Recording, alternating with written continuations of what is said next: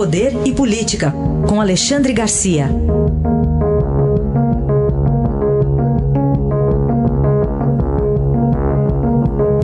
Alexandre, bom dia. Bom dia, Raíssa. Bom dia, Carolina. Bom dia. Bom, de um almoço do ministro Paulo Guedes com movimentos aí da sociedade civil, surge uma informação de que ele diz que temos só 15 semanas para mudar o Brasil. É isso? Pois é, é verdade. Ele certo estava se referindo a, a março, abril, maio, né? E depois acabou. Depois tem a eleição municipal, acabou, vem o recesso branco. Foi um almoço na casa do Salim Mater, o secretário de privatização aqui em Brasília. Agora, eu não entendi, né? Porque os, os políticos todos dizem que vão uh, que vai ter recesso branco no segundo semestre. Aí eu fui, vim para a Constituição, né? A Constituição é que manda, é a lei maior. Aí encontrei no artigo 57, diz assim, Congresso Nacional reunir-se anualmente na capital federal de 2 de fevereiro a 17 de julho e de 1 de agosto a 22 de dezembro. Isso é determinação da, da, da Constituição, não abre exceção, né? não diz assim, a menos que haja eleição, eleição municipal. Né? É, eleição municipal ainda, não é busca de reeleição por parte de deputados e senadores, não, é eleição municipal. Então a, a gente se pergunta assim, eles estão a serviço de quê? De seu, uh, dos mandatos de seus candidatos a vereador e prefeito, ou estão a serviço do mandato que nós conferimos a eles?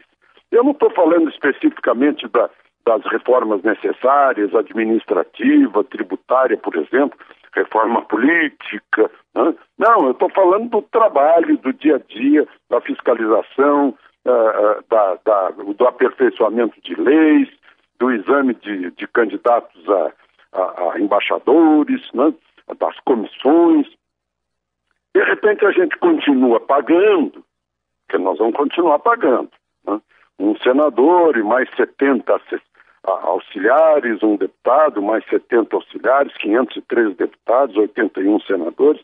É só para a gente considerar isso, comparar com o que está escrito na Constituição, que é a lei maior.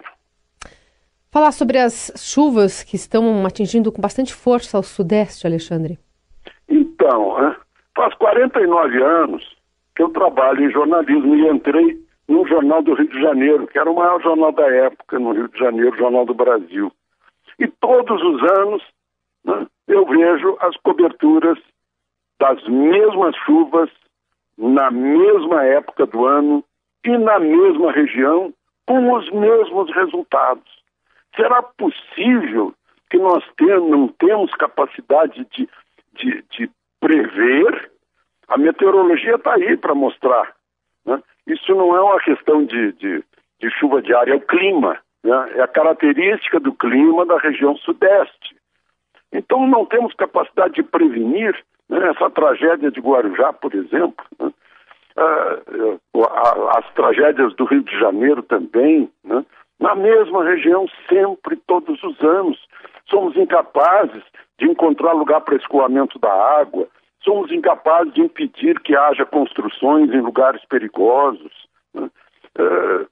Eu acho que está na hora de a gente parar, ou a gente se envergonha e entrega, dizer, não, não nós, nós não, não temos condições, não temos uh, inteligência capaz de realizar uma medida preventiva. A última que eu vi, eu ainda era adolescente, foi no governo Carlos, Carlos Lacerda, no Rio de Janeiro, quando ele fez a proteção de, de dos morros que estavam desabando. Né? A proteção está lá até hoje sendo, sendo eficaz. Né? Mas, de resto, é todos os anos a mesma coisa. E a gente pode tranquilamente dizer: olha, no ano que vem vai acontecer tudo de novo.